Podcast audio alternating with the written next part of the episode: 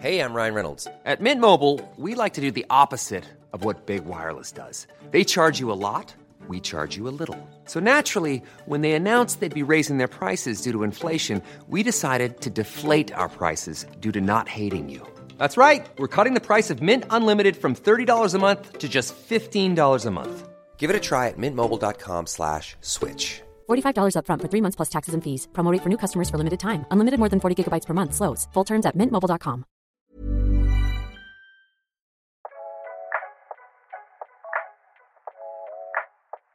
Bienvenue sur C'est quoi ta ref, le podcast de référence.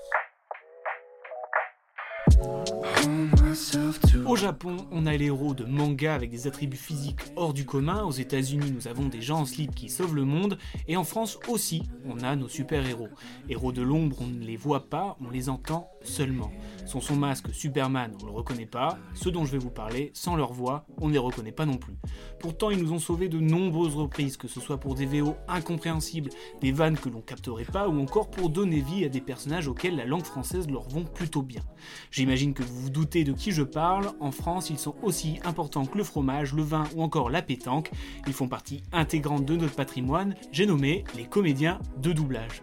Et oui, pour ce premier épisode de C'est quoi ta ref, nous allons nous intéresser à cet univers fantastique qui est le doublage. La France en est un gros consommateur, contrairement aux autres pays européens où la plupart réservent le doublage bah, aux enfants. Et oui, nous sommes d'éternels enfants à préférer la VF à la VO, ou peut-être de gros feignants. Mais on va rester sur la première proposition.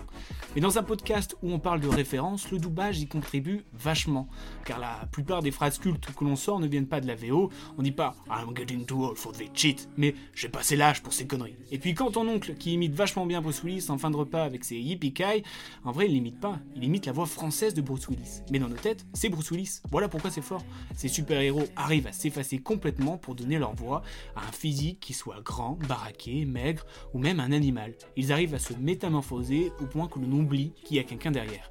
Alors si ça c'est pas être un super-héros, moi je suis la voix de Donald Duck. Oh putain, je viens de réaliser qu'il y a quelqu'un derrière la voix de Donald Duck, c'est pas un putain de canard. Et oui, il y a ce côté aussi mystique qu'ont les super-héros. On les entend à de nombreuses reprises, pourtant on va rarement voir à qui ils ressemblent. Qui sont-ils réellement? Mais je crois qu'on ne veut pas réellement savoir. Pour moi, le plus grand metteur en scène du monde, c'est la vie. Et je lui ai tout pompé. Quand j'étais enfant, ça me donnait de l'espoir dans le cinéma ou même dans l'art, quoi. J'ai envie de dire, mais d'où elle vient? Qui m'a soufflé? Qui a parlé? C'est de la transpiration, c'est beaucoup plus de la transpiration que de l'inspiration. J'adore l'idée que les mots puissent changer les choses. Il a influencé tout le monde, moi le premier, hein, mais vraiment. Le peu que j'ai appris, c'est que je préfère me tromper avec mes erreurs qu'avec celles des autres, ça c'est sûr. D'abord parce que je suis un passionné. J'aime les choses, j'aime brûler les passions les unes après les autres, et j'aime les choses qui me procurent quelque chose, que ce soit une émotion, un plaisir, un sentiment. Quand on a envie de faire un truc, il faut plonger comme un fou et le faire, quitte à se tromper. Pour ce podcast, je suis accompagné du plus lyonnais des Parisiens et du plus parisien des Lyonnais. Il a juré qu'il arrêterait le podcast le jour où l'OL soulève la coupe. Autant vous dire que dans 400 épisodes, on sera encore là. Il évolue avant-centre au cours Florent, mesdames et messieurs. Jérémy, comment ça va? Merci beaucoup pour cette euh, présentation, Romuald. C'est charmant.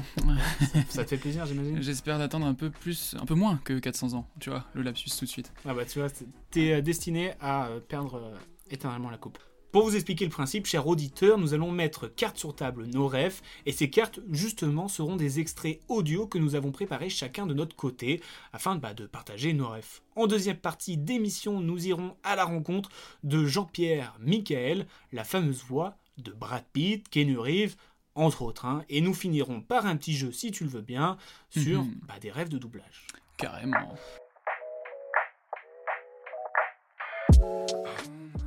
Alors, du coup, on s'est intéressé au doublage, je crois qu'on l'a compris. Euh, et je voudrais te poser une question qui sera notre question globale pour cet épisode. C'est quoi ton rapport avec le doublage? Finalement, c'est quoi tes rêves? Bah écoute, mes rêves, elles sont vraiment anciennes maintenant parce que. bah, Parce que tu es vieux finalement. Exactement. Ouais, ouais, on dirait pas comme ça, mais j'ai 75 ans. Wow, tu les veux pas, Benjamin Button? J'ai une voix, j'ai une voix jeune. Euh, non, mais en fait, euh, tu m'as donné, euh, tu m'as tendu la perche avec tes histoires de, de foot et tout, puisque hormis le- la comédie, le doublage, tout ça, je, je suis, je suis très fan de, de sport, de foot, et j'étais déjà très fasciné par euh, les commentateurs sportifs. Tu as déjà les commentaires sportifs. quel but Ah ouais, exactement, tu vois, ça c'est vraiment mon truc, vraiment mon délire. C'est vrai que c'est bizarre Juste- de regarder un match sans commentaire. Ah non, mais moi j'ai déjà essayé parce que t'as des commentateurs, t'as envie de, t'as envie d'arrêter euh, de les, euh, écouter. Puis finalement, j'y arrive pas, quoi. Je suis obligé de les mettre, même quand je regarde sur mon ordi ou quoi, je suis obligé d'avoir une oreillette, quoi. Donc toujours un peu fasciné par ça. Et déjà petit, quand, quand je jouais à la console, je prenais l'ancien micro de ma sœur pour commenter mes propres matchs. Je veux regarder un match avec tes commentaires. Ah, vraiment, tu... ouais, ça sortira un jour. Et, et- et- et en fait, je m'enregistrais avec le micro de ma sœur. À l'époque, j'avais pas un portable. Déjà, j'avais pas un portable tout court. Mais euh, encore moins qui faisait enregistrement. Et du coup, tu te réécoutais? Et je me réécoutais. et peut-être que la dernière fois que j'ai fait ça, je te le dis comme ça, c'était peut-être il y a un peu, il y a moins d'un an, allez. Ah ouais, Ah, tu vois le en délire. fait.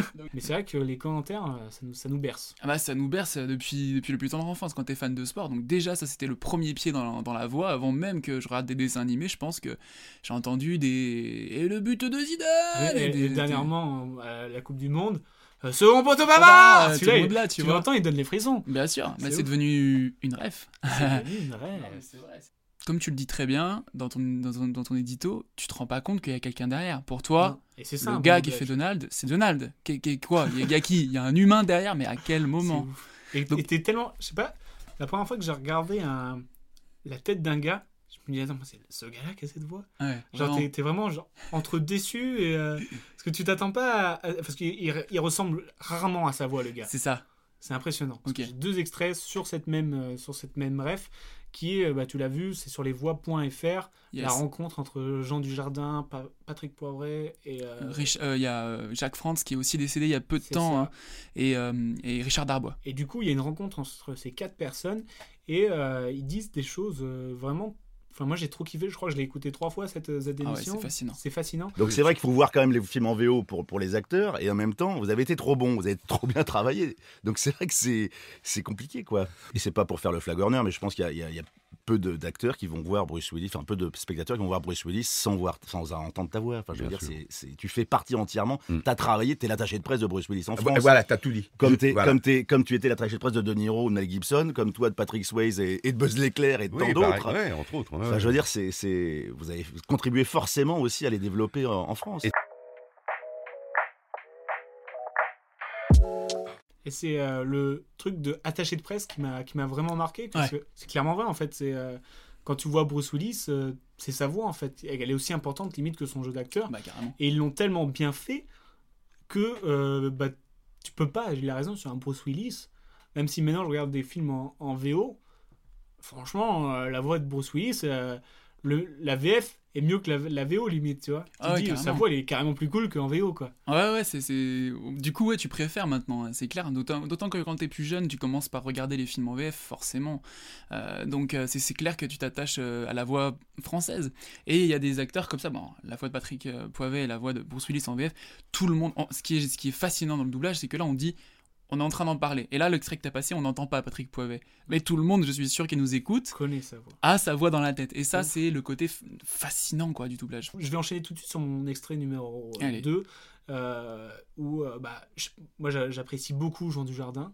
Oui, pareil. Et, euh, et là, il parle du fait que bah, ça a une inspiration sur lui, quoi. Ouais. Que lui aussi, bah, finalement, c'était rêve. Et alors ça, ça m'a inspiré, mais je me suis dit derrière, après il faut que je trouve un rire. Attends, je veux trouver un rire de con, parce que le mec il est con il se marre. Et je, me suis, et je regarde l'arnaque, et je tombe sur le- la voix de doublage pareil. J'adorais la voix de doublage de Newman et de Redford, mais Newman. Marc qui est- Casso et bah, Jean-Claude Michel. Et Jean-Claude Eh Michel. ben tu regardes, écoute, le rire, j'ai un rire dans OSS où je fais les... euh, ça.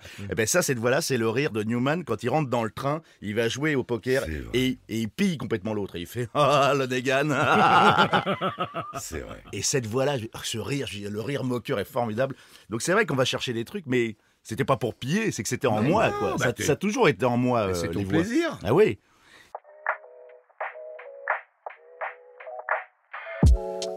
C'est ce que je disais tout à l'heure. Là, il a clairement pas imité l'acteur principal, mais il a imité la voix de doublage du gars qui faisait la voix, tu vois. Exactement. Mais c'est- tellement vrai ce qu'il dit euh, quand t'es fan euh, depuis euh, jeune comme lui et, et comme, euh, comme moi, un tout petit niveau pour le moment. c'est clair que ça t'inspire. Par exemple, je te prends un exemple très récent. Hier, on a fait de, l'impro, de l'improvisation. Et on a fait un exercice où on devait totalement se lâcher. C'est-à-dire, il nous a dit allez-y, faites, faites, faites des conneries. C'est-à-dire, euh, tout ce que vous faites en soirée avec vos potes quand vous imitez l'accent euh, belge, anglais, que vous le faites mal, faites-le. C'est l'exercice pile pour ça. Et du coup, sans t'en rendre compte, tu, tu vas euh, piquer des voix que tu as déjà entendues. Tu vois ce que je veux dire? Et du coup, tu piques la voix des autres. Donc, euh, Ouais, c'est l'ingrédient, quoi. C'est clair, ça, ça fait ça nourrit. de toi, c'est ton, ton inspi. Pour venir sur le VO, VF, euh, je regarde tout en VO. Ouais. Euh, sauf forcément les dessins animés. Parce Ouais. que, à part. Ouais, pareil. euh, ça dépend en fait. Euh, le dernier dessin animé entre guillemets que j'ai regardé en, en VO, c'était euh, L'île aux chiens de Wes Anderson. Ok. Mais parce que les différent. voix c'était Bill Murray, Voilà. c'était toute la clique, Scarlett Johansson et tout, donc t'as forcément envie de voir. Mais c'est vrai qu'un dessin animé, ça te rappelle tout de suite ton enfance. Il y a des, des films que je regardais, Ah, mais là, que je regardais en boucle, mais là je serais incapable de le regarder en VO, tu vois. Mais non, mais là c'est c'est- c'est parfait je parce pense que que je vais te faire écouter mon troisième extrait. Ah, ouais, c'est ce que j'allais faire aussi. Et allez, on va échanger. et donc, moi, le truc que je regardais en boucle et que je peux pas euh, regarder en VO, c'est ça. C'est impossible Je viens de te renvoyer vers le futur Oui, je sais, vous m'avez aidé à retourner vers le futur, mais me revoilà. Je suis de retour du futur.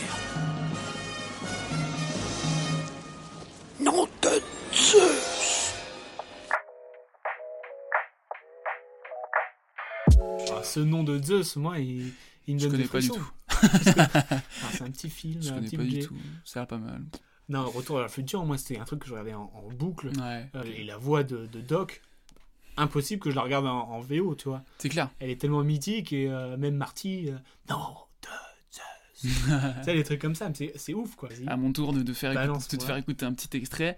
Un film que j'ai vu, revu, re, re, re, re, re, re, revu, bref, vous avez compris l'idée. C'est celui-ci, avec euh, une voix qui est pour moi euh, une des plus grandes voix du doublage. J'en parlerai beaucoup dans cette émission parce que vous allez voir que j'ai été euh, subjugué et surpris moi-même de découvrir quelque chose concernant cette voix. Je vous fais écouter, on en parle juste après. Serre-moi fort, Johnny. C'est le dernier rayon de soleil.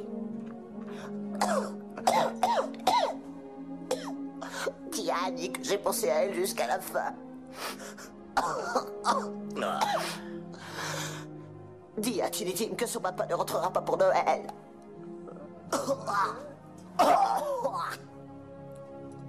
Dis à Scarlett que ce n'est pas le cadet de mes soucis. Oh, pardon.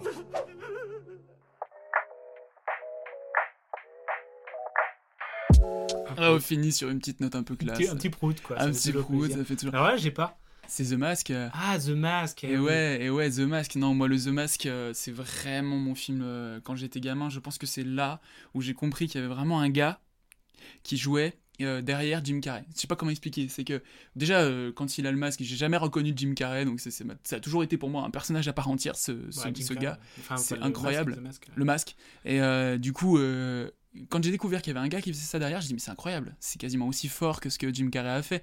Toute proportion gardée, bien sûr. Je, je très volontairement. Ouais, mais il l'a vachement aidé en France. Je Bah, c'est ça. Il y, a, des voix comme ça qui aident les acteurs à l'étranger. Exactement. Et donc c'est Emmanuel Curtil qui, qui a fait cette voix-là et qui euh, a fait, euh, pour avoir écouté euh, des interviews de ce monsieur, qui a vraiment fait un travail de création. C'est-à-dire que Jim Carrey est en roue libre. Et vous allez voir qu'il n'a pas fait du tout ça, que ça. Et c'est là où j'en viens à mon deuxième extrait aussi. Messieurs, dames, que vous le vouliez ou non, Emmanuel Curtil, donc Jim Carrey, a également fait la voix de ceci. Depuis le premier jour, tu m'as menti. Mais que comptes-tu faire? Tu n'oserais pas tuer ton vieil oncle. Non, Scar. Je ne vais pas te tuer. Oh, Simba, merci. Tu as l'âme noble. Je n'oublierai pas, je te le promets. Mais comment puis-je te prouver ma bonne foi? Dis-moi, je suis pas faire n'importe quoi.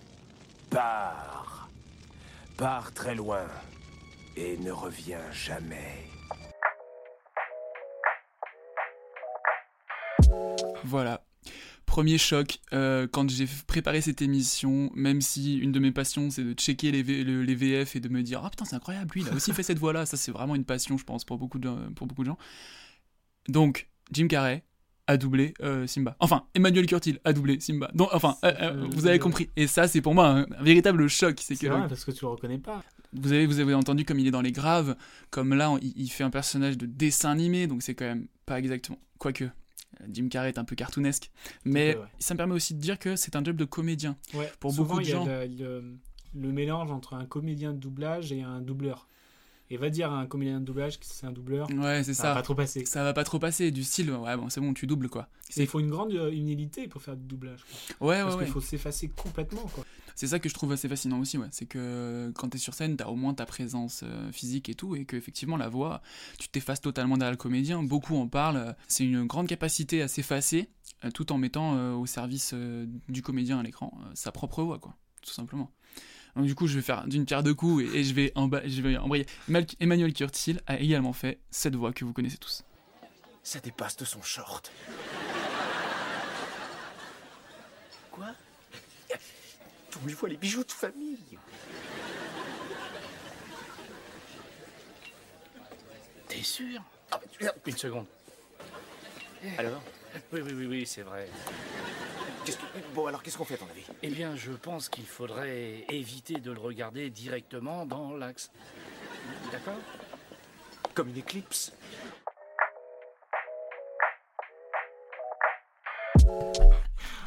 c'est ouf.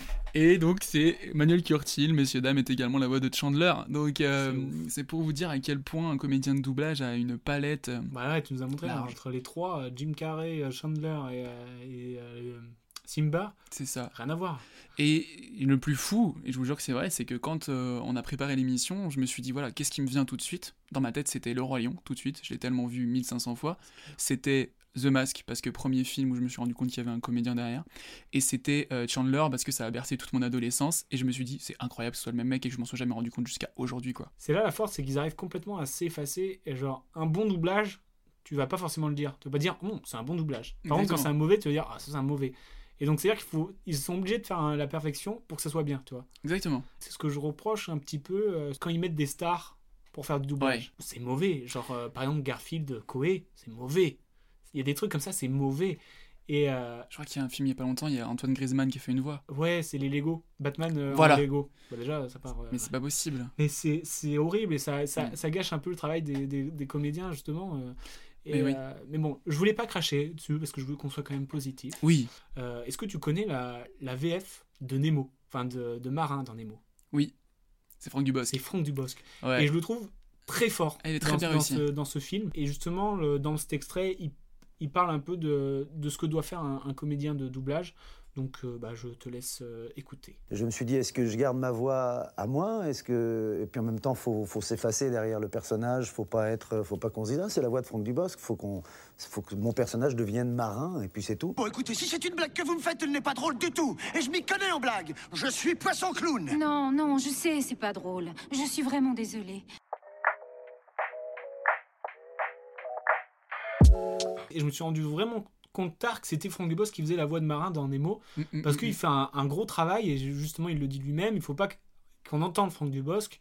euh, Même si des fois les producteurs ils aimeraient qu'on entende Franck Dubosc ou dans les Mm. stars par exemple ils aimeraient qu'on entende euh, Griezmann parce que ça fait vendre euh, ça fait venir les, les enfants les, fans de foot et euh, alors que le vrai travail justement c'est de pas se rendre compte que c'est lui et c'est que ça soit Marin et pas Franck Dubosc Exactement. et je trouve là il le fait très très bien dans, dans, dans ce dessin. Ouais, c'est ça, c'est un doublage réussi. Et justement, il y a une interview euh, où euh, Emmanuel Curtil, euh, je reviens sur lui, euh, qui, qui, qui parlait justement de ça et qui disait qu'effectivement, c'est un petit peu rageant quand on voit des Antoine Griezmann qui- dont on sait pas le métier ou c'est c'est loupé. Ouais. Tout simplement, c'est loupé parce que bah, c'est pas son, son job. Et par contre, voilà, on a, on a des doublages euh, avec des stars, mais qui sont quand même des comédiens Ouais. euh, réussis. Donc, t'as Franck Dubosc, effectivement, t'as également euh, le Alain Chabat dans, dans Shrek. Dans Shrek. Bah, longtemps on, on sait pas que c'est Shrek mais non c'est fou Mais même quand je réécoute, moi, parfois Shrek, j'arrive, au bout d'un moment, quand t'es quand t'es fan d'Alain Chabat, t'arrives à récupérer des petits, mais c'est des dur petits sons. Mais c'est pas évident en c'est dur. c'est pas là, évident de se dire c'est Alain Chabat Exactement. Est-ce que tu connais la classe américaine? Ouais. de Michel Hazanavicius Oui, Un oui, des oui. premiers films de Michel Hazanavicius. Premier film. Et en fait, ils avaient eu, euh, ils ont fait un partenariat avec, euh, je crois que c'était Universal, où ils ont Mhm. pris tous les vieux films euh, de John Wayne et tout ça, et il a refait un film à la Citizen Kane. Oui. Et genre, ils ont fait tout ce film en doublage français avec des, des- toutes les grandes voix euh, françaises et tout ça. Donc le travail est giga propre. Ouais. Et le scénario, franchement, il tient debout. C'est sûr, euh, John Wayne, est-ce que c'est l'homme le plus euh, classe du monde? Mais genre, ça part dans tous les sens et le doublage est, euh, est vraiment très drôle. Et cela passe aussi par la, la- les dialogues qui ont été faits. Bah oui. et, et ce qui est super fort, c'est que là, ils ont vraiment calqué sur euh, les paroles. Tu vois, sur, euh, Sur la les bouche, quoi. syllabes, sur la bouche et tout ça. Et genre, t'as vraiment l'impression qu'il dit ça. Plus qu'un film traduit en français, en gros. Ouais, ouais, ouais. Parce qu'ils essayent de coller quand même au scénario. Là, on, ça se voit qu'ils sont calqués sur les paroles pour que ça soit le plus cohérent possible. Et, euh, et par exemple, cet extrait me fait euh, mourir euh, de rire. Tu peux rester. Pas de problème. Je suis même content que tu sois venu chez nous. J'aimerais bien que tu restes. On va manger des chips. Oh, et qu'est-ce qui lui est arrivé à ce chef indien? Après, il a fait justicier dans la ville, mais aujourd'hui, il a fini de frimer. On l'a retrouvé assassiné un jour. Il en est mort.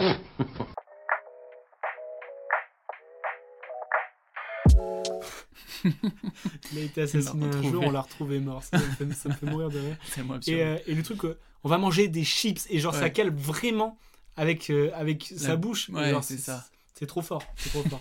Donc je vous le conseille vraiment. Et puis même, je crois que c'est l'été dernier, il a sorti un livre où il y a tous les dialogues de ce, Ah, ok. de, de- de- de ce film qui est disponible sur YouTube si vous êtes. Ah, ok. Voilà. Le travail de, de- du doublage, il est tellement important de A à Z, tu vois, que ça passe de la, des dialogues à la voix, à même, comme tu le disais, avec, euh, avec la voix de Jim Carrey, à l'interprétation et à la, la liberté de création aussi. Bah, c'est ça. C'est que, ouais, ouais, c'est c'est qu'il y a une espèce de liberté. Alors après, t'as as forcément plus de liberté dans le film d'animation parce que, ben, tu. C'est un personnage de, de 3D dans le meilleur des cas. Mais, vrai que. euh, mais je crois que maintenant, dans certains films aux, États-Unis, ils ont le texte avant le dessin animé. Ouais, c'est vrai. Et du coup, le dessin animé va se calquer sur euh, les paroles des, des, des, des comédiens. quoi. C'est vrai, c'est Donc vrai. C'est beaucoup plus facile finalement. Et, euh, mais c'est pas pareil pour euh, la France du coup. non, pas pour le moment, pas pour le moment. Mais c'est vrai que oui, effectivement, ils le font jouer d'abord euh, par des comédiens et après, Après, ils disent la ah tiens, il y a des mouvements euh, et ils créent le film. Finalement, c'est un peu le travail inverse. C'est l'inverse, ouais. C'est ça, c'est que les comédiens de doublage jouent avant le film. voilà, c'est devenu, en tout cas, le film d'animation, bien entendu. hein. Après, il y, a- il y a quelques films d'animation où ça va encore plus loin, où juste ils jouent la scène. Et euh, du coup, ça, ça se calque sur le dessin animé. Quoi. Ouais. Par exemple, euh, dernièrement, j'ai vu Les Hirondelles de Kaboul. Je sais pas si tu as entendu parler. Non. Ils ont tourné le film. Et après, ça a été mis en dessin animé. Ah ouais, d'accord. Donc du coup, tout ce qui est mouvement et tout ça, ils les ont fait en vrai, tu vois. Ils ont vraiment joué la scène euh, dans les lieux et tout ça. Et après, ça a été dessiné, mais le son, en fait, il est euh, issu de, de la scène qui a été tournée, quoi. Ah ouais. Ces derniers temps, il y a une vraie reconnaissance de ce métier-là. euh, on en parlera un petit peu tout à l'heure avec Jean-Pierre Michael, hein, justement, qui, qui, qui l'évoque avec nous. Mais euh, il y a vraiment cette reconnaissance-là qui est bienvenue, tout simplement. Et ils prêtent leur voix, en fait, ils donnent leur voix. C'est ça. Limite, ils la donnent parce qu'il y a, vu qu'il y a zéro rec- reconnaissance, c'est donne ta voix et casse-toi, quoi. Exactement. Et, et là, il y a, c'est vrai qu'on voit de plus en plus de. Enfin, ça intéresse de plus en plus les gens, je crois, ce métier euh, de, de, de- de comédien de, doublage. Vraiment, mais il y a, il y a des gens, euh, y a des gens qui, qui souhaitent maintenant devenir simplement euh, doubleurs hein, en plus, hein. mais ils, souhaitent- devenir doubleurs. Mais ils n'ont peut-être pas saisi que euh, pour être euh, doubleur, hein, il faut être comédien. Et, euh, et ce qui est rassurant aussi, c'est qu'on a des voix du futur. Je pense qu'on a une ref en commune euh, qui nous a fait beaucoup rire pendant ce Le confinement, ouais, c'est clair. C'était Crustel. Crustel, Moi, exactement. je te propose un, un petit extrait. Allez, ça Alors, marche. je savais pas comment faire le choix parce qu'ils ont bah, Crustel. Je, je vous invite à aller voir sur Insta. Si vous et connaissez pas déjà. C'était quoi? C'était tout- toutes les, tous les jours, tous les, toutes les Au semaines? début du confinement, ils ont commencé tous les jours, ensuite tous les deux jours, puis après ça s'est un peu calmé parce que bah, c'est du boulot, Ouais, c'est vraiment du boulot. Et à chaque fois, en fait, ils prenaient un film connu ou un- une série connue, un extrait, et ils faisaient le doublage de A à Z. Et franchement, ils sont bons. Très bons. Et, euh, et donc, je me suis dit, mais quel extrait je vais choisir euh, parmi tout cela? Et euh, bah, j'ai choisi euh, celui-ci. en croûte dans les rues ressortir, enfin ressourire, reprendre plaisir à postillonner, caresser son voisin, embrasser son chien.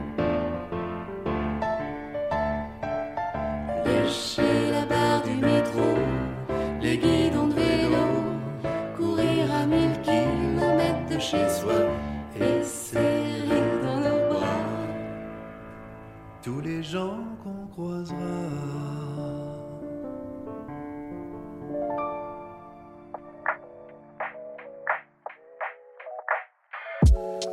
Arrête, tu vas me dire, mais pourquoi t'as mis un extrait où ils chantent Ouais. Et c'est là je me suis dit, mais ils sont trop forts, ils arrivent à chanter.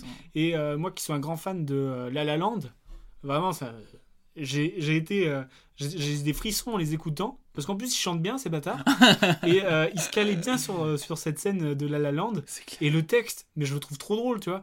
Et je me dis, mais là, putain, mais ils sont vraiment trop forts. Parce qu'ils arrivent à mettre les poils en parlant de pâté en croûte et de lécher des barbes métro. Bah ouais. Ah, tu parlais juste avant des mouvements de lèvres et tout. Je vous conseille vraiment d'aller voir parce que c'est impressionnant. On dirait vraiment que c'est Ryan Gosling et Emma Stone qui, qui, qui parlent. Et c'est je leur vous le voix, en dis. plus. c'est- C'est- c'est- Je trouve, ils chantent bien, finalement. Mais oui, ils chantent bien. Alors on va rendre euh, leur lettre de noblesse, c'est donc Mario Cre- Marion Ouais. Creusevaux et Julien Pestel que vous avez déjà pu voir pour tous les deux dans les sketchs du Palmacho pour les aficionados.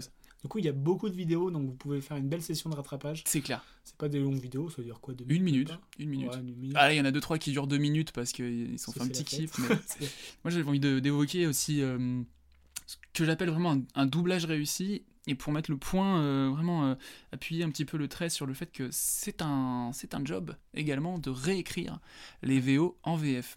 Et euh, pour, j'ai choisi comme extrait la série Game of Thrones. Pour, pour ceux qui connaissent, je pense qu'on est nombreux.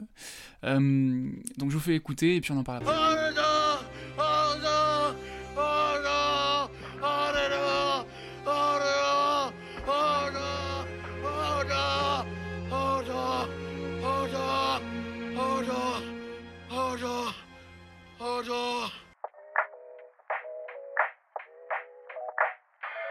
Donc voilà, comme vous l'avez compris, c'est donc euh, l'épisode euh, sans spoiler, on essaye de pas trop spoiler, c'est l'épisode où un personnage qui s'appelle Hodor euh, est censé retenir les ennemis, ben, tout simplement dans, la grotte dans laquelle ils sont actuellement, et lui il est censé barricader la porte avec son corps.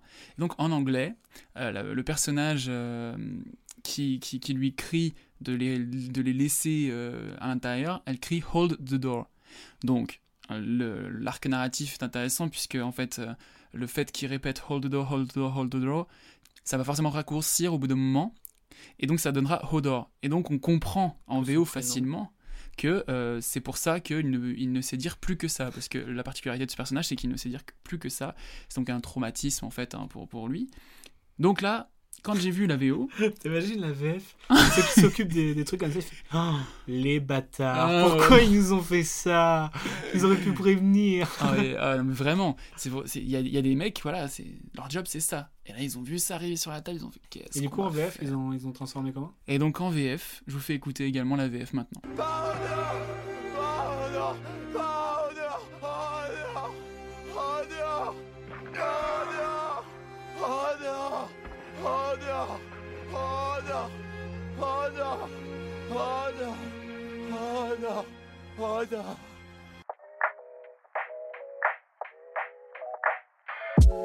Donc voilà, donc Hold the Door est devenu pas, euh, pas au dehors.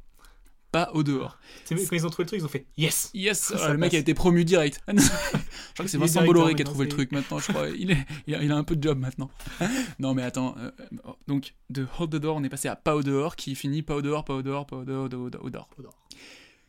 Voilà, c'est c'est juste pour moi l'une des dernières. Les, les, les scénaristes américains. Ah ouais, vraiment. Pourquoi vous nous avez fait ça maintenant? Quel job quoi, quel job d'avoir trouvé ça. Je trouve que c'est quand même plutôt réussi euh, par rapport à la tâche euh, qu'il devait réaliser. Euh, donc voilà, après on aime la VF, on aime la VO, ça c'est des goûts perso, mais là pour le coup il faut, il faut je pense, s'incliner et dire c'est quand même réussi les gars. Bravo, sur, les gars, bravo, les sur un arc narratif où c'est hyper important, les, les mots anglais. Là, c'est solide d'avoir réussi ça. Donc ça, c'était mon petit coup de cœur de ces dernières bah, années, en fait, de ces dernières années, carrément, quoi. Game of Thrones. Game Ouais, of Thrones, ouais, ouais, bon, après, ça, c'est Après, il y a quand même des mauvais doublages.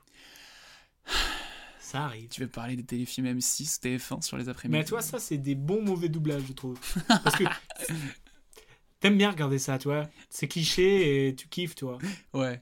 Sais, c'est le doublage, donne-moi- ils sont faits en 2-2, Ah, ils ont pas le temps. Donne-moi le, le nom comme ça, en impro, donne-moi le nom d'un film TF1 comme ça de l'après-midi. Euh, euh, oh, je sais pas, au nom de la vérité. euh, euh, Amour, gloire et beauté. euh, La dernière brouette de papy. euh. ou les téléfilms de Noël aussi, c'est trop Ah marrant comme ça. Il y a toujours le mot de Noël dans le film.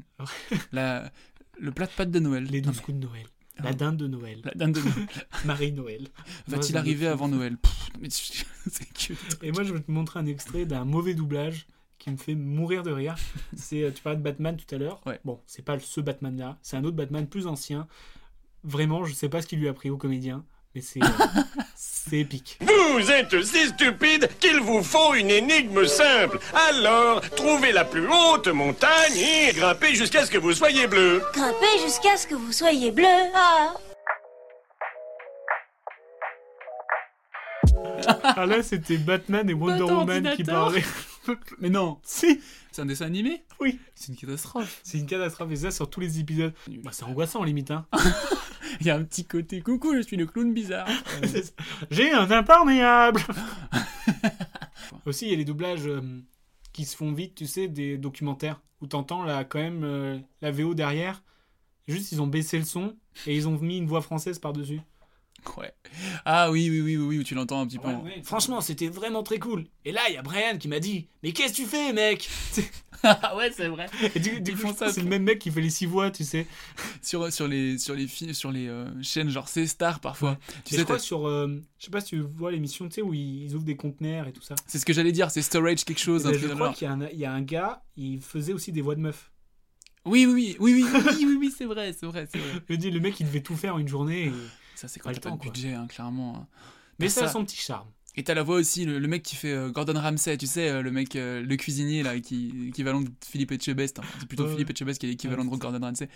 Euh, pareil, le mec, il- c'est de la merde Il essaye de reproduire vraiment l'énervement. En fait, il est devant sa barre de doublage et il est obligé de penser, enfin, comme s'il avait goûté, finalement. Ouais, c'est du jeu d'acteur, mais genre sur la vraie vie. Donc ça va être dur, quoi. Ouais, c'est ça. Enfin bref, il y a des mauvais dou- doublages, mais qui font son charme. Oui, voilà, euh, voilà. Et, euh, et même les, les, les, les grands comédiens de, doub- de doublage, eh ben, ils font euh, des téléfilms de Noël.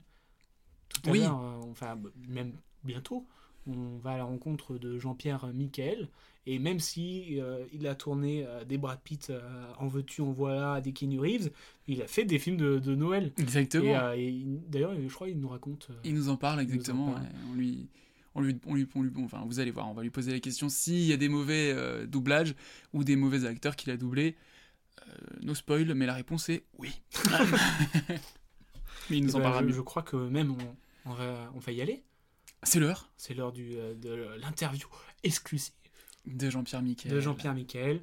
Euh, et bah, Que vous pouvez- laisse écouter. que vous pourrez d'ailleurs on la retrouver, euh, après pour un petit, euh, un petit jeu. Et oui, Non, je disais, vous pourrez la retrouver en intégralité, puisqu'elle est plus longue que ce que vous allez entendre maintenant, plus tard, euh, sur les réseaux, et euh, on, la- on vous la mettra vraiment en intégralité, parce que c'est quand même euh, assez passionnant, quoi. ouais, très belle rencontre.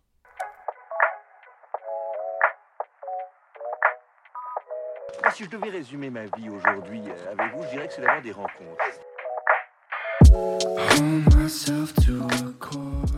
Aujourd'hui, nous avons la chance de recevoir un comédien de talent qui fait bien sûr partie de nos refs et à qui nous épargnerons la fameuse question comment devient-on comédien de doublage? Et oui, parce que avant d'être comédien de doublage, il faut déjà être comédien, tout court, et ce n'est pas notre invité qui dira le contraire. Passé par le cours Florent, le conservatoire et la comédie française, il a fait et satisfait ses gammes en tant que comédien de théâtre avant d'apparaître dans vos écrans de télé et de devenir la voix française de Brad Pitt, Keanu Reeves, Ethan Hawke, Jude Law, pour ne citer que. Autant dire que si vous ne l'avez pas vu, vous l'avez déjà forcément entendu. Bonjour Jean-Pierre Miquel. Bonjour. Merci beaucoup de vous être rendu disponible. La première partie de l'émission est consacrée à nos refs, à nous, donc on a tout de suite envie de vous poser une question. C'est quoi vos refs? Ah, c'est la question piège, évidemment. Donc, euh, les refs, alors, j'en ai une qui est très personnelle, évidemment, mais c'est mon père. Euh, étant donné que mon père était comédien, c'est ce qui m'a donné envie de faire ce métier et c'est surtout ce qui, depuis le- mon plus jeune âge, euh, m'a fasciné. C'est-à-dire que j'allais, quand il était euh, sur les planches, j'allais au théâtre avec lui. Et quelquefois, au lieu de passer le mercredi à jouer au foot avec des copains, je le passais dans le foyer du théâtre à écouter par les retours la pièce qui se jouait et à écouter les- ses camarades discuter au foyer quand ils n'étaient pas en scène, etc. etc. Donc j'ai vécu beaucoup dans cette ambiance-là. Euh, à peu le voir du coup le soir, puisque moi évidemment j'avais école, donc je dormais, j'étais à la maison, mais lui il revenait tard.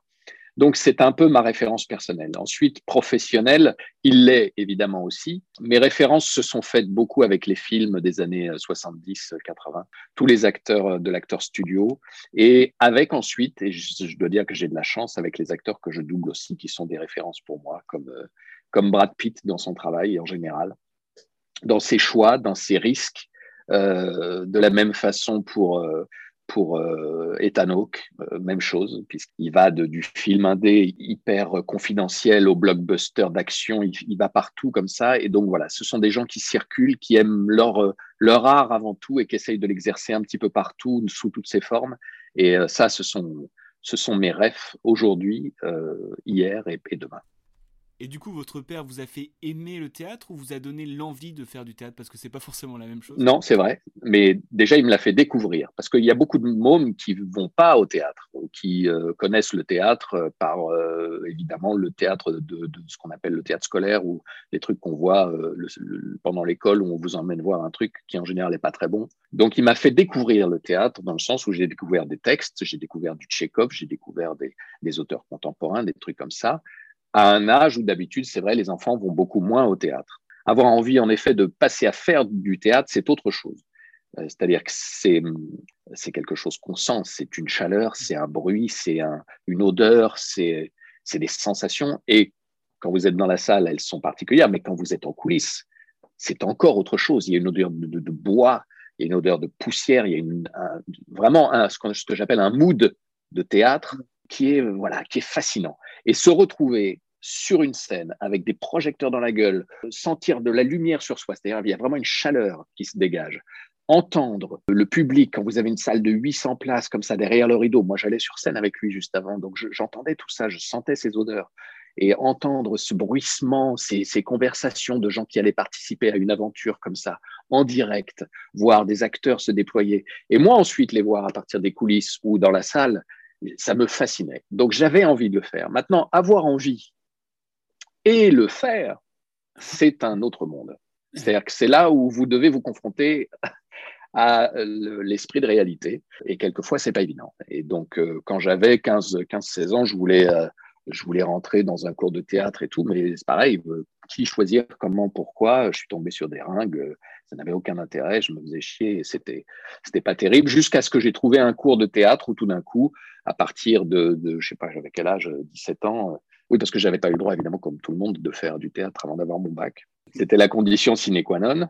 Donc, euh, dès que j'ai eu mon bac, j'ai commencé mes études euh, de sciences, de éco et en même temps euh, un cours de théâtre où je passais beaucoup plus de temps qu'en amphi. Et j'ai toujours été très réservé, très timide parce que je n'osais pas. Tout d'un coup, je me retrouvais face à, ma plus grande peur et à ma plus grande violence. Et j'ai dû la dépasser.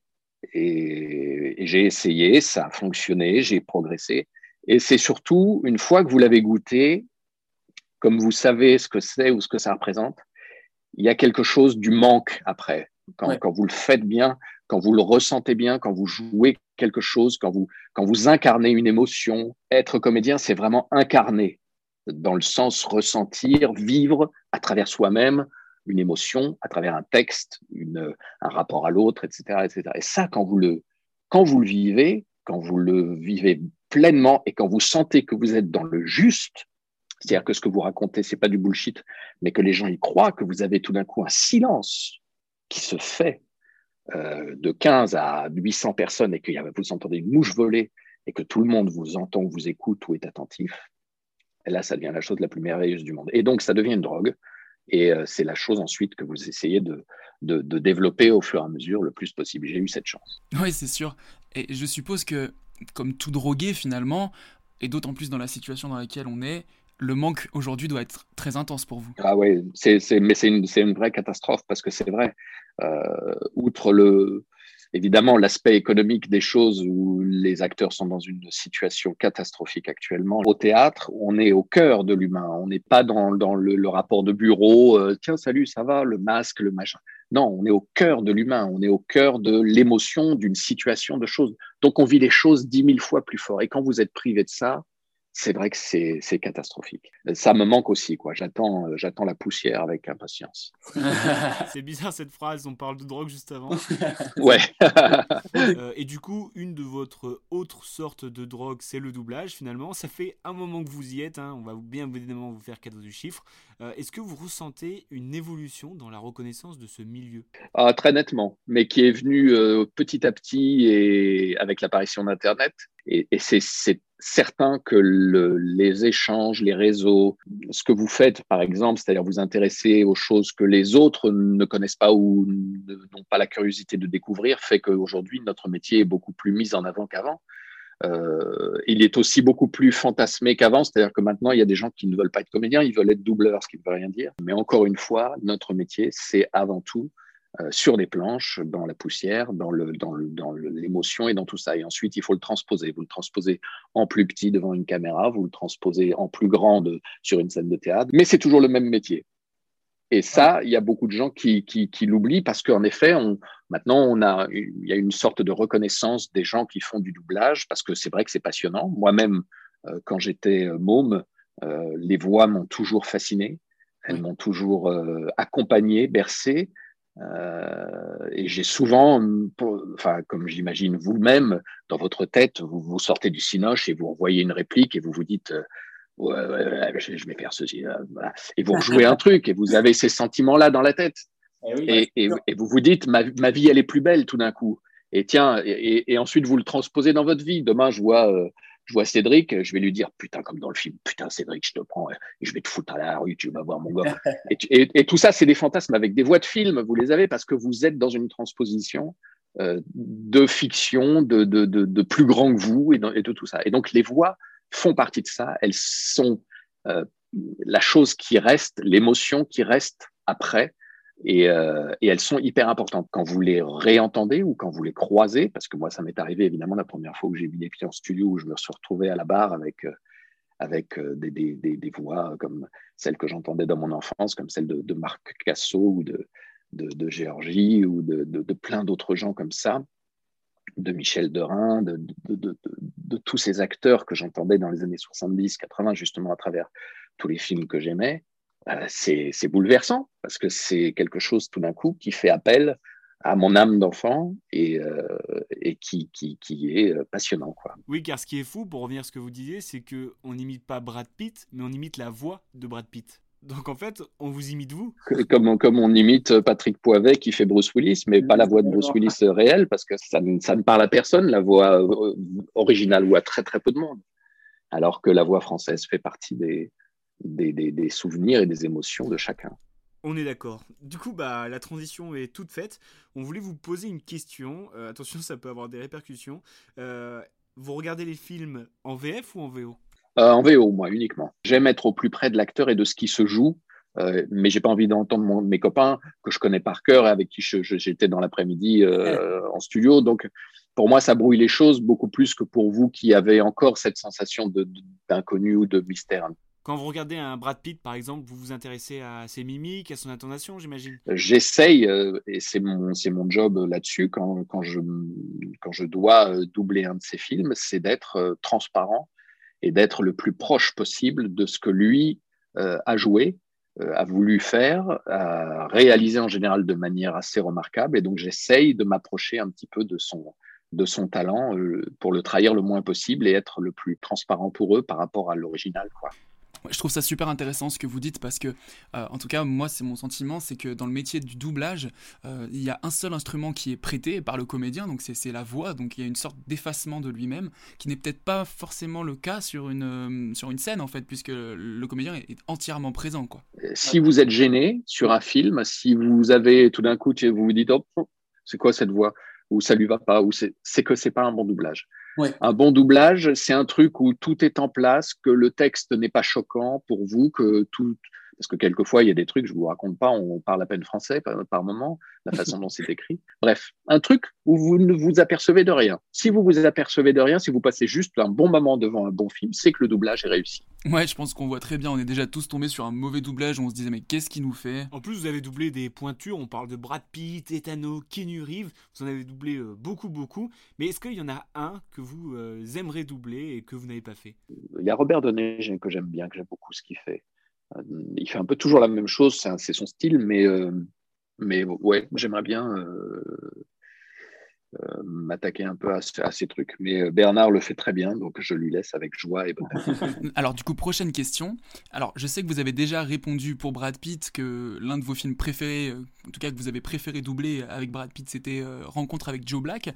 Mais si on confond tous les films et qu'on prend ceux de du Kenny Reeves, Jude Law, etc., est-ce que vous avez un souvenir comme ça qui vous, qui vous revient, quelque chose qui vous a vraiment particulièrement marqué? Je me souviens, ça c'était le premier film que j'avais fait d'Itano, qui était Gattaca. J'avais adoré ce personnage, j'avais adoré ce, ce, cette façon de filmer et tout. Les Matrix aussi, c'était fascinant pour moi. J'avais adoré me, jeter là-dedans dans cette dans cet univers-là.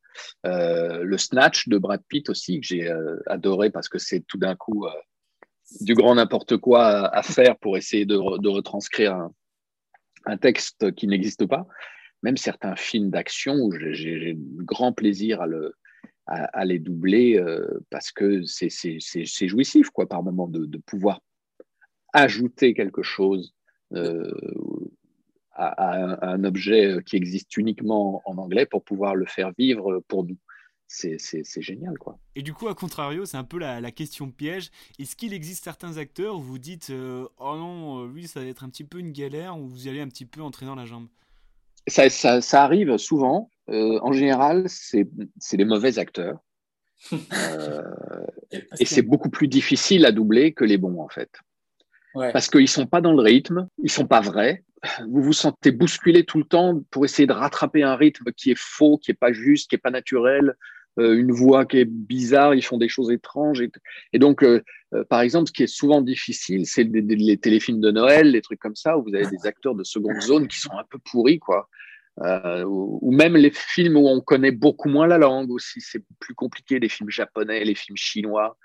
Euh, là, bah là, quelquefois, on est paumé de chez paumé. Quoi. là, on n'a aucun repère, ni dans les accents qu'ils prennent, parce qu'ils font des appuis qui n'ont rien à voir avec nos appuis à nous, euh, où vous avez des trucs. Et là, vous dites, mais j'appuie où? Je m'appuie où pour faire passer la phrase quand il est juste en train de dire j'ai perdu mon pantalon, il faut que je. Et là, il y a un truc euh, qui, qui, qui, sort de l'espace. Donc, ça, c'est très compliqué, quoi. Ouais, je vois très bien ce que vous dites. Mais alors, si on suit votre raisonnement, Heureusement que vous n'aviez pas eu à vous doubler sur le film que vous avez fait pour Arte euh, où vous parliez grec ancien parce que là vous n'avez pas du tout les mêmes intonations. Euh. Ceci dit, je me double souvent dès que je tourne. En général, on a, ce qu'on appelle de la post-synchro à faire, c'est-à-dire que quelquefois le son est pas bon, donc on se redouble soi-même. Ça, pour le coup, en général, je, me souviens à peu près de ce que j'ai fait, donc j'ai moins de problèmes. Oui. Et c'est pas le même exercice. Là, il faut vraiment être dans le dans le, le, mouvement euh, exact et être raccord avec la, la, partie qui reste en direct et tout ça. Donc, ce n'est pas le même exercice. Alors, euh, prochaine question, vous avez déjà un petit peu répondu au début. On va revenir un peu sur Brad Pitt. Euh, est-ce que vous ressentez, vous, en tant que comédien de doublage de cet acteur, une certaine évolution dans ses choix, dans son jeu, pourquoi pas?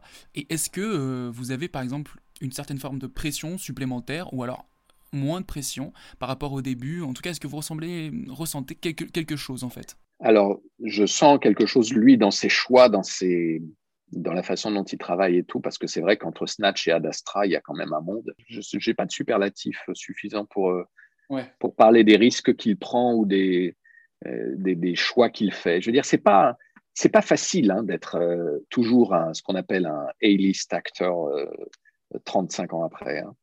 Euh, le mec, il est là quand même depuis qu'il a, je sais pas, 25 ans, et il en a 55 ou 57, et il est toujours dans les, dans les number one du, du, du bankable aux États-Unis.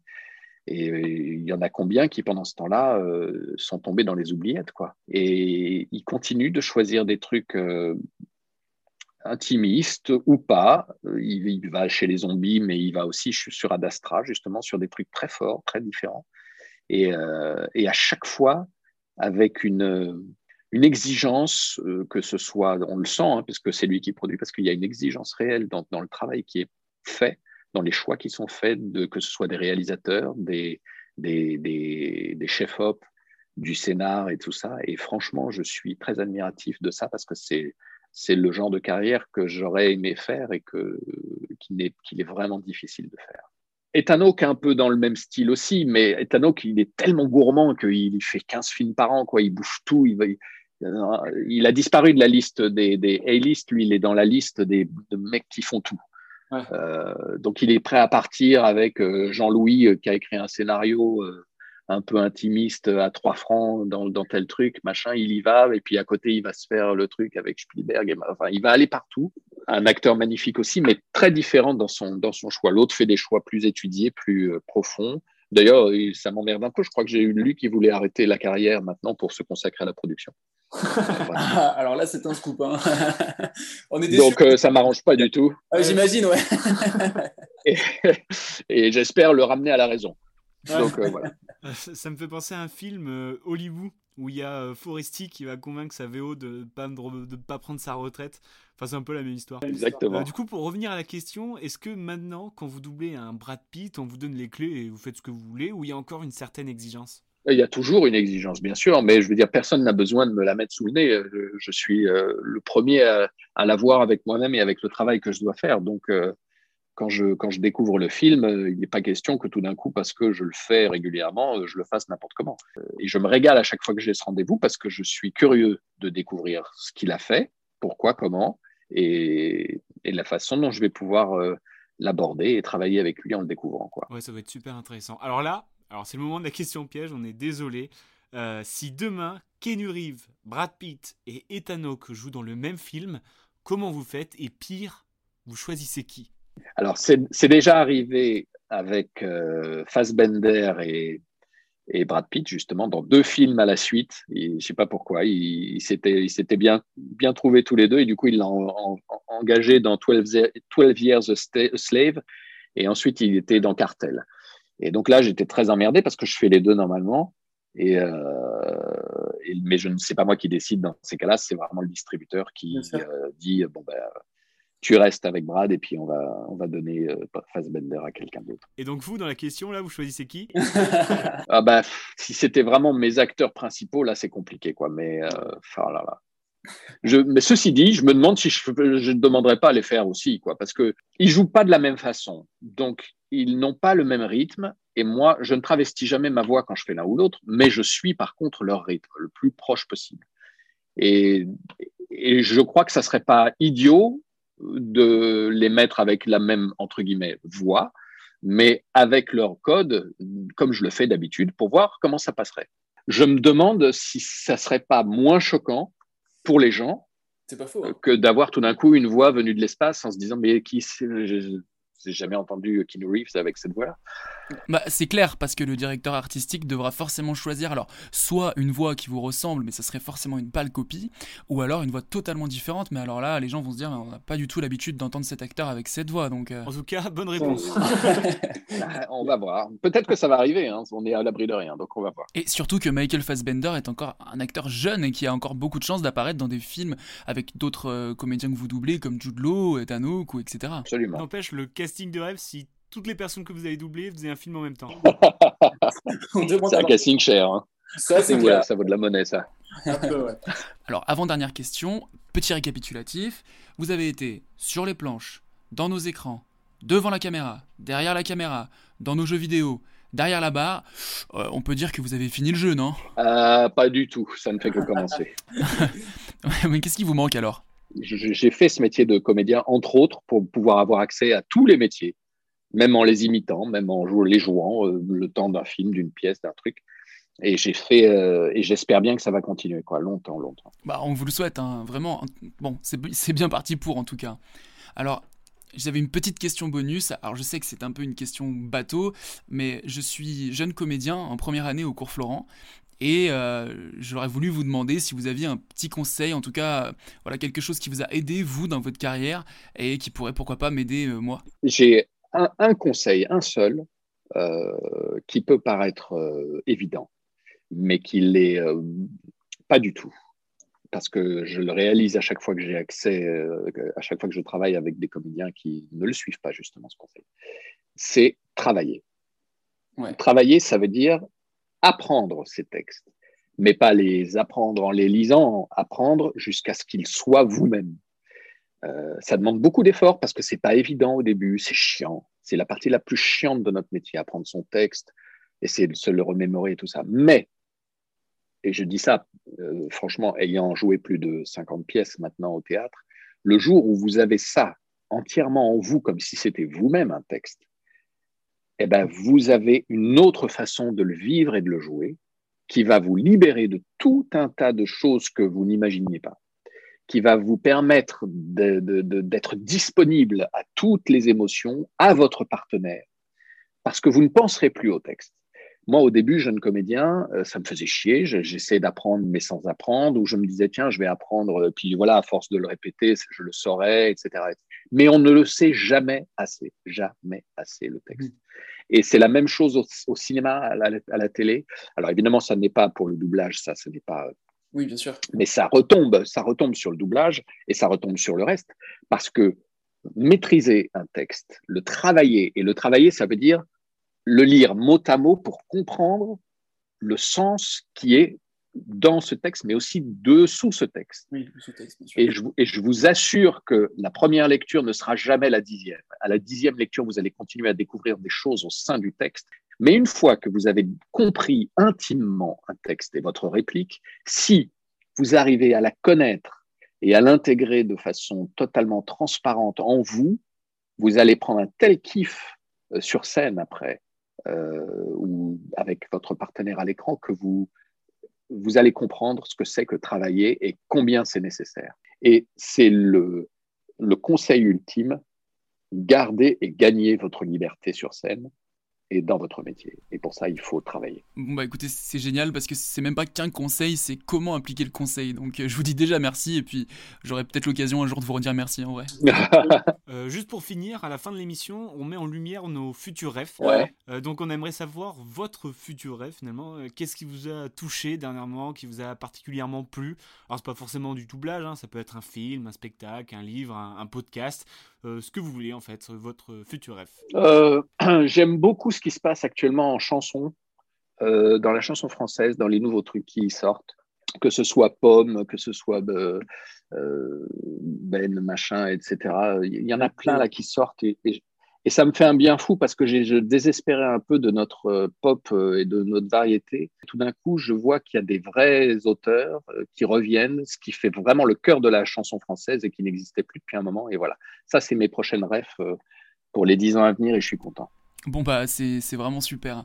Et pour les 10 ans à venir, c'est quoi vos projets? Déjà les semaines à venir Oui, quelles sont vos actualités? Ben, J'attends avec impatience de savoir ce qui va se passer par exemple à Avignon cet été, est-ce qu'on va pouvoir y aller ou pas, parce que j'ai des projets de pièces là-bas et que j'aimerais bien euh, aller y traîner mes guêtres. Et voilà, mais j'ai peur que ça soit compliqué. Donc on va voir comment ça va se passer.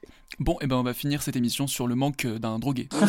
Finalement. Ouais, exactement. C'est un peu ça. Exactement. Et si vous avez un dealer, vous m'appelez. on en cherche tous, hein, vous savez. Bah ouais. bon, en tout cas, on voulait vraiment vous remercier pour votre présence dans cette première émission de, de C'est quoi ta ref? C'est votre première là? Ouais, c'est notre toute première. Ah bah génial. Bah, je suis content alors. Ah, vous êtes notre parrain, que vous le vouliez ou non. Super. Bah c'est top, ça me fait très plaisir. Merci beaucoup, bonne journée. Merci à vous les garçons. Passez une bonne fin de journée.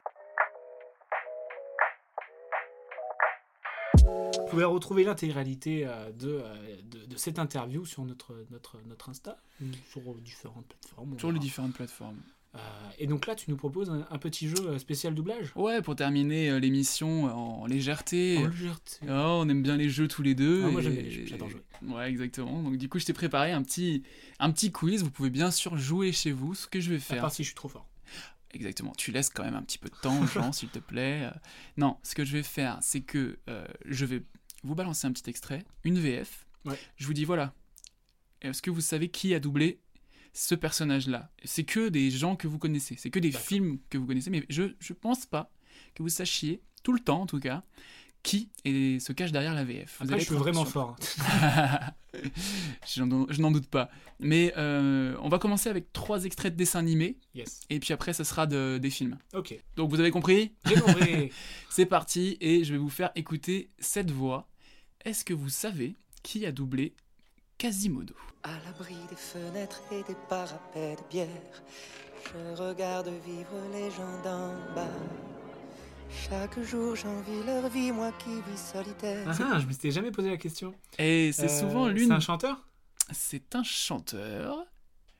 C'est souvent l'une des voix où quand tu le dis un peu en soirée, tu dis mais tu sais que c'est hum, hum qui a doublé Quasimodo, les gens mais non. Et tu fais mais si. Et après tu réécoutes, tu fais mais bien sûr que c'est lui. C'est quelqu'un qui aujourd'hui euh, se désintéresse un peu trop de la chanson. Sardou. Évident, Sardou. C'était facile. Non, euh, qui, se, qui se désintéresse plus de la chanson maintenant pour se consacrer un peu à la politique. Voilà, avec. euh, politique ouais, avec. euh, bon, il a un petit peu, un petit peu switché en ce moment. bien en ce moment en plus. Lalanne? C'est Francis Lalanne. Non C'est Francis Lalanne. C'était. euh, euh, c'est un de mes dessins animés préférés, moi personnellement. euh, C'est vrai que je m'étais jamais posé la question, c'est qui qui fait Quasimodo? Ah ben alors, tu Francis vois. Lalanne. Allez, on passe à l'extrait suivant. euh, un extrait, savez-vous qui a doublé Jane dans le dessin animé de Disney Tarzan?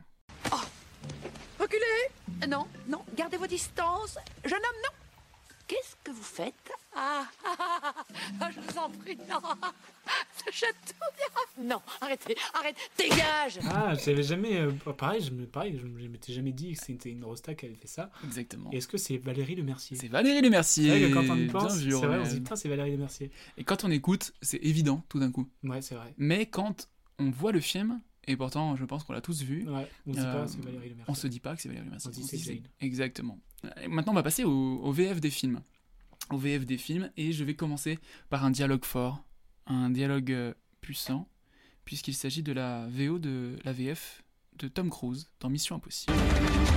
On a 19h58 minutes D'ici là, je t'aurais fait une injection de bel air au fond Voilà, alors là on est dans, le, dans la testostérone, messieurs dames. Euh, donc c'est une, une rosta? C'est un comédien français.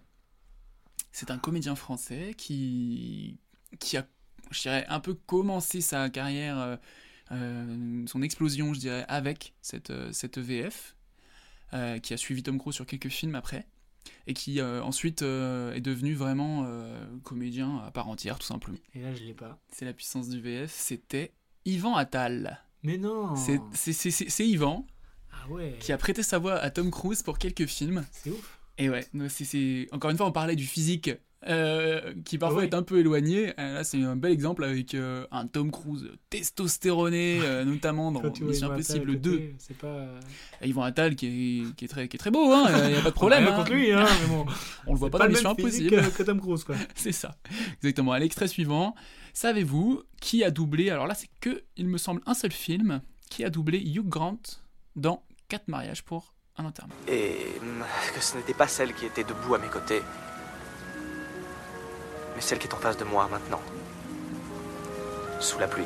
Je l'avais, je l'avais vu quelque part cette info. je me demande si c'est pas Jonathan Cohen.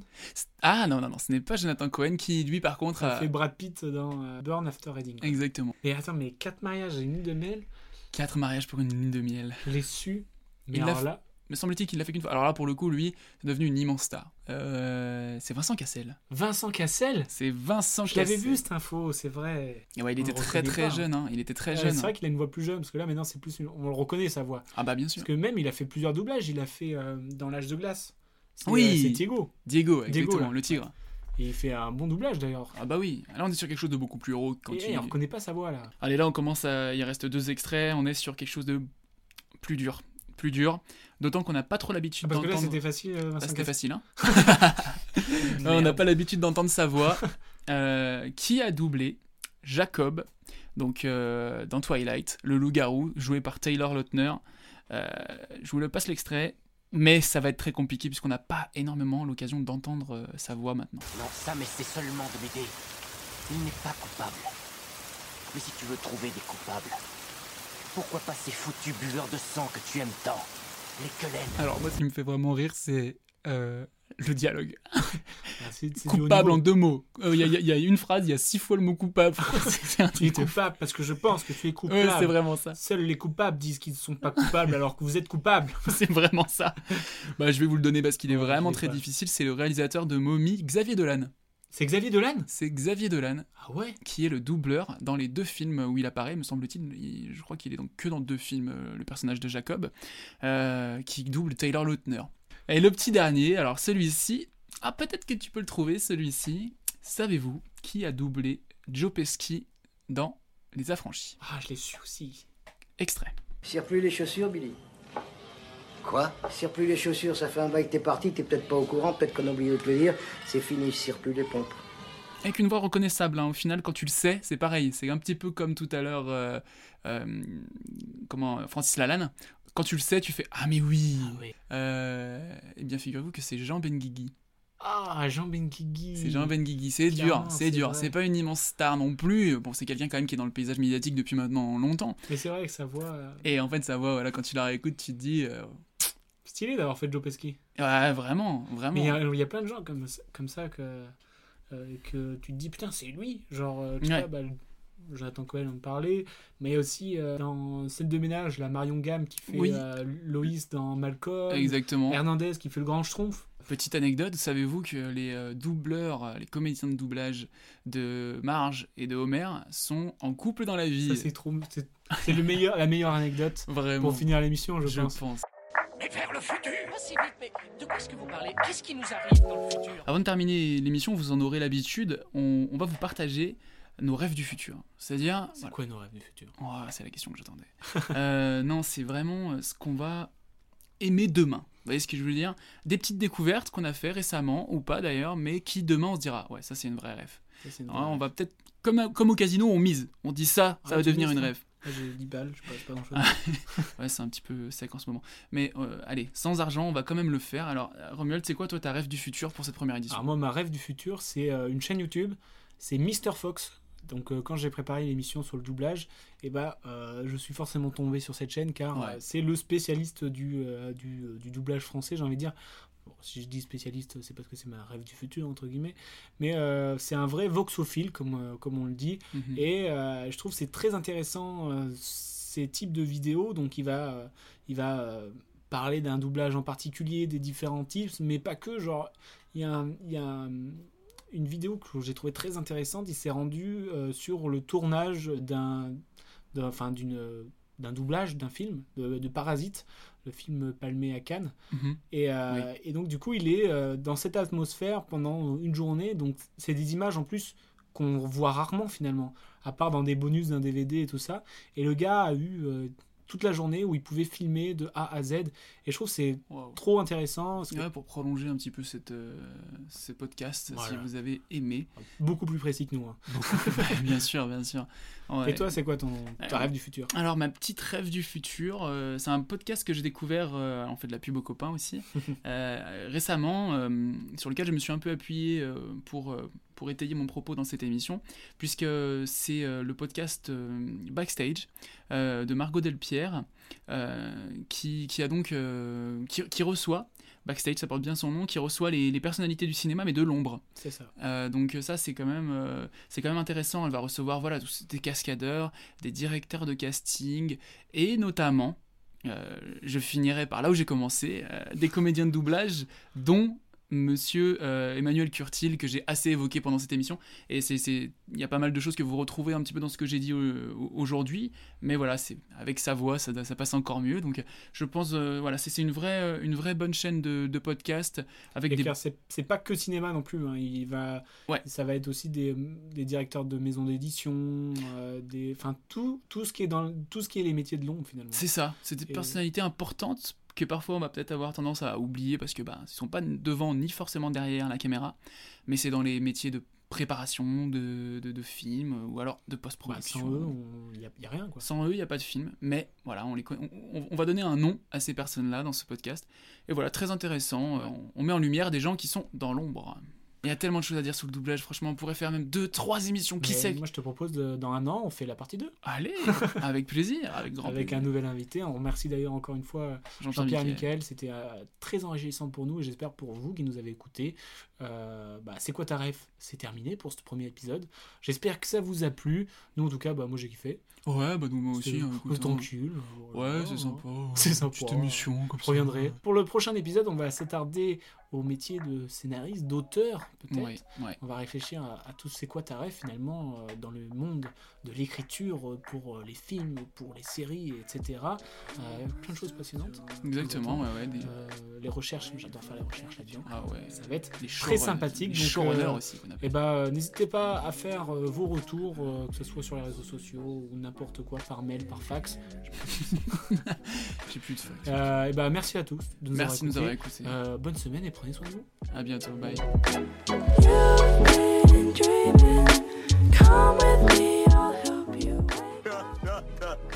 Qu'est-ce que je me suis amusé. Il faut pas qu'on attende la prochaine réunion de famille pour se revoir. Je... Faut que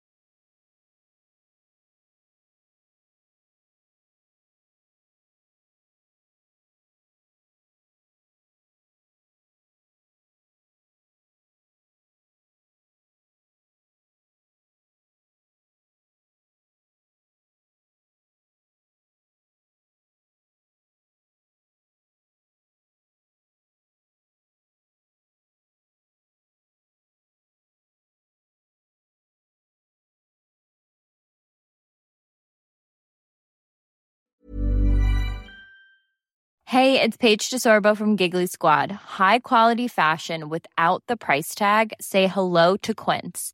I'm snagging high-end essentials like cozy cashmere sweaters, sleek leather jackets, fine jewelry, and so much more. With Quince being 50 to 80% less than similar brands. And they partner with factories that prioritize safe, ethical, and responsible manufacturing. I love that. Luxury quality within reach. Go to quince.com slash style to get free shipping and 365 day returns on your next order. Quince.com slash style.